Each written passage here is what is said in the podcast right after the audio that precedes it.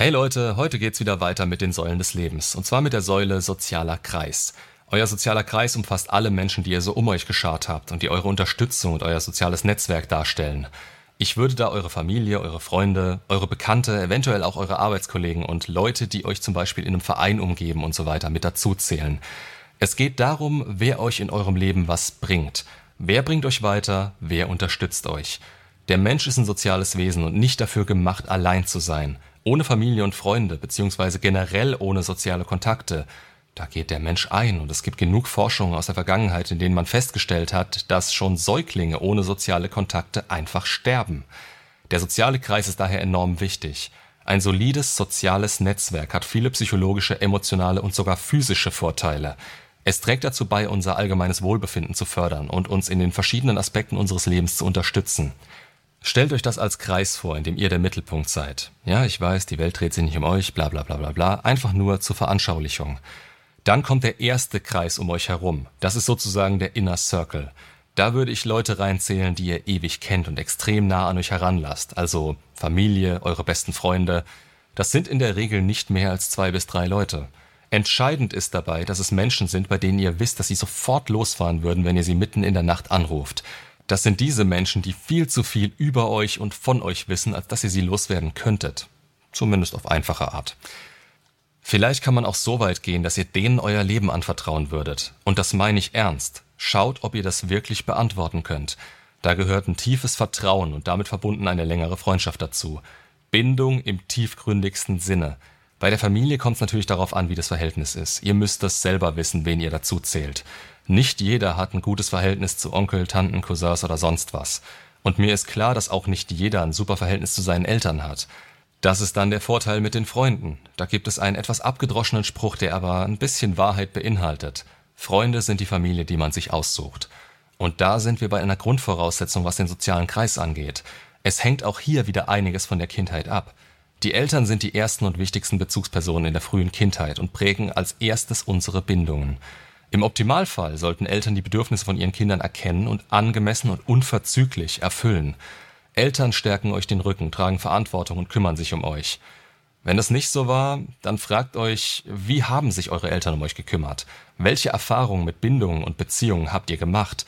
Was haben eure Eltern euch vorgelebt? Und bevor jetzt wieder alles auf die Kindheit geschoben wird, das kann eine Erklärung sein, aber keine Ausrede. Ihr seid dazu in der Lage, Dinge zu ändern und eure Beziehungen selbst zu gestalten. Und damit meine ich sowohl Freundschaften als auch Liebesbeziehungen. Euer sozialer Kreis ist ein Rückzugsort, unterstützt euch, hilft euch und fängt euch auf, wenn es euch nicht gut geht. Und im Umkehrschluss habt ihr etwas zu geben, wenn es euch gut geht. Euer Einsatz ist dort gut aufgehoben und hilft, den Kreis insgesamt in eine positive Richtung zu bringen. Ihr bekommt dadurch was zurück, ihr stützt euch gegenseitig. Seid ihr in einer Beziehung, wird der Partner natürlich mit in den sozialen Kreis einbezogen und im Optimalfall klappt das so, dass sich alle zumindest verstehen und trotzdem jeder noch was mit seinen Freunden machen kann und darf. Sollte diese Beziehung dann mal scheitern, dann sollte euer sozialer Kreis euch auffangen können und loyal zu euch stehen. Das macht Verluste und Krisen weniger dramatisch und hilft, das einfacher zu überstehen. Sprich, der soziale Kreis bietet euch ebenfalls emotionale Unterstützung. Diese Menschen ermutigen, trösten, hören zu und beeinflussen uns im besten Fall positiv. Und sie treten euch in den Arsch, wenn nötig. Egal ob bei Krisen, Herausforderungen, Verlusten, Stress. Und das macht das Ganze auch meistens dann weniger schlimm. Allein das Wissen, dass wir Menschen haben, auf die wir uns in Zeiten der Not verlassen können, kann Stress reduzieren. Wir fühlen uns dadurch sicherer und weniger schnell überfordert. Aber nicht nur bei Krisen oder Herausforderungen ist der soziale Kreis unabdingbar. Auch bei Erfolgen und tollen Momenten ist er wichtig. Ein starkes soziales Netzwerk ermöglicht es euch, eure Erfolge, Errungenschaften und glückliche Momente mit anderen zu teilen. Das Feiern von Erfolgen in Gesellschaft, von Freunden und Familie verstärkt oft die Freude und das Glücksgefühl und logischerweise damit auch die Bindung zu euren Liebsten. Okay, zurück zu den Freunden. Was macht denn Freunde aus? Für mich gibt es da Abstufungen. Eben einmal die, die zu viel über euch wissen und die schon so klar ein Teil eures Lebens sind, dass man gar nicht diskutieren braucht. Und zwar aus gutem Grund und nicht nur aus Gewohnheit. Dann gibt es eher Bekannte, Leute, mit denen man zum Beispiel gut feiern gehen kann, die man sporadisch so alle paar Wochen oder Monate sieht oder hört. Es spricht nichts gegen solche Leute, ihr müsst euch nur klar sein, wo und wie diese Beziehungen sind. Alle Kontakte, die ihr so habt, kann man unter sozialer Interaktion verstehen. Ein großer Punkt, der für uns Menschen unglaublich wichtig ist. Soziale Kontakte ermöglichen es uns, uns zu entfalten, uns mit anderen auszutauschen, Freude zu teilen und eine Gemeinschaft zu erleben. Ein starkes Netzwerk sorgt für regelmäßige Gelegenheiten zur Interaktion, was Isolation und Einsamkeit reduzieren kann. Gemeinschaft verbessert die Lebensqualität, weil man Spaß hat, geschätzt wird und körperliche Nähe erfährt.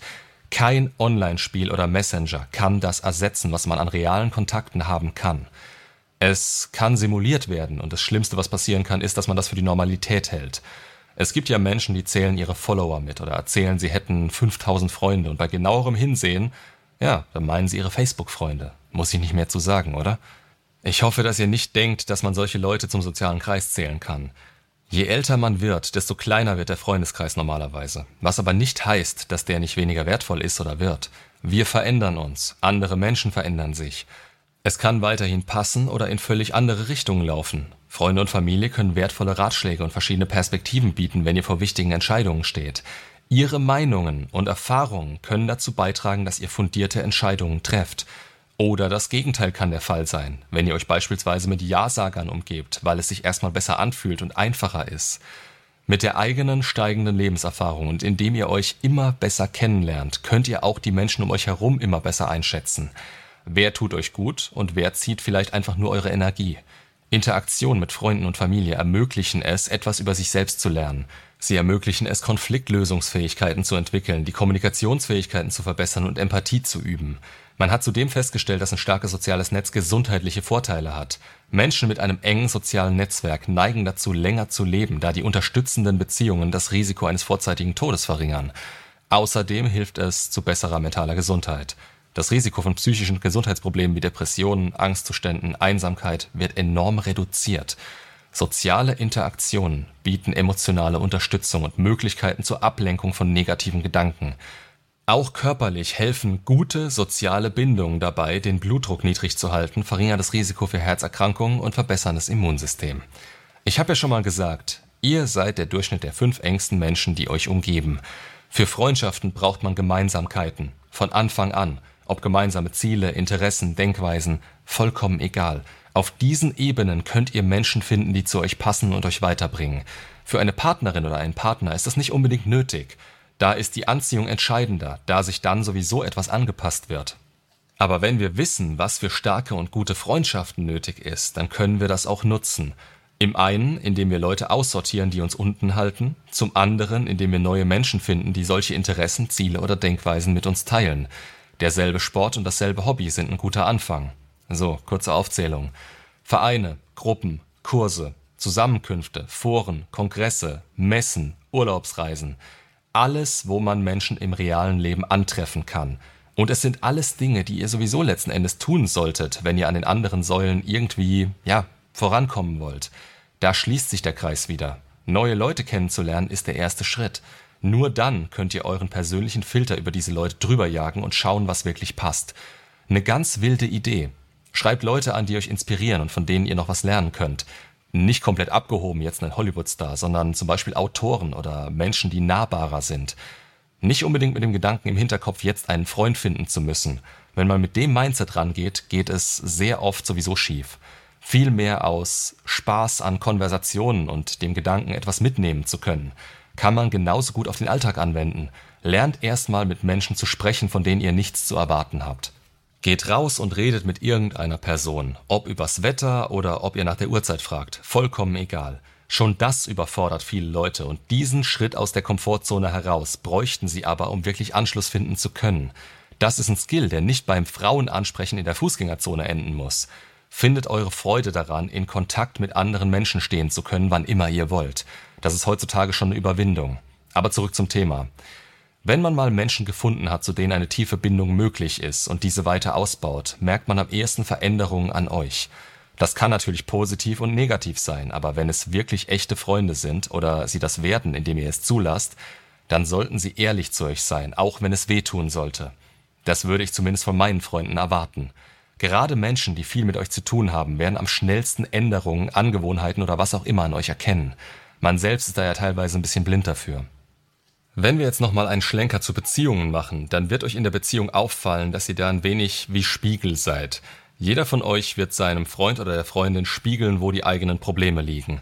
Das zu verwerten ist dann an euch. Seid aufmerksam und erkennt eure Probleme. Wenn ihr schon eine stabile und gute Grundlage habt, ist eine Beziehung der nächste Schritt, um noch weiterzukommen. Denn nur dadurch kommen wir emotional so tief und lassen jemanden so nah an uns heran, um die tatsächliche Grundlage angehen zu können, die vielleicht in uns schlummert und uns triggern kann. Das allein zu erkennen, ist so gut wie unmöglich. Es ist also eine Chance, jemanden so nah an sich heranzulassen. Nur muss man dafür natürlich auch erstmal bereit sein. Der typische 20-Jährige mit seiner ersten Freundin wird davon so gut wie nichts haben. Jeder von euch triggert beim anderen Dinge und daran kann man arbeiten und sehen, wo man selbst steht. Und natürlich, wo eventuelle Anknüpfungspunkte sind. Denkt einfach daran, wie es in den Wald hineinruft, so schallt es auch zurück. Wichtig ist, dass es um Qualität und Tiefe eurer sozialen Beziehungen geht und nicht um die Anzahl der Kontakte. Das Wichtigste ist Authentizität, Vertrauen und gegenseitige Unterstützung, beziehungsweise ein Frame, der Leute rausfiltert, die nicht auf einer Wellenlänge mit euch sind und euch unten halten. Ein ausgewogenes soziales Leben kann also einen erheblichen Beitrag zur Gesundheit und dem Wohlbefinden leisten.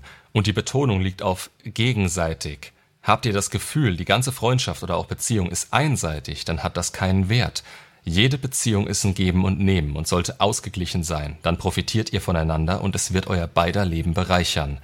Wichtig ist es mir nochmal zu betonen, dass auch euer sozialer Kreis nicht für euer Glück verantwortlich ist. Das seid immer nur ihr. Ihr zieht die Leute an und haltet sie in eurem Leben. Ihr entwickelt euch weiter und bestätigt euch, dass ihr jederzeit gute Menschen in euer Leben ziehen könnt. Oder das Gegenteil ist der Fall. Baut euch selbst auf und werdet unabhängig. Der soziale Kreis soll euer Leben bereichern, nicht schwerer machen. Er sollte kein Drama bringen und nicht mehr Stress verursachen. Also, macht's gut und bis zum nächsten Video.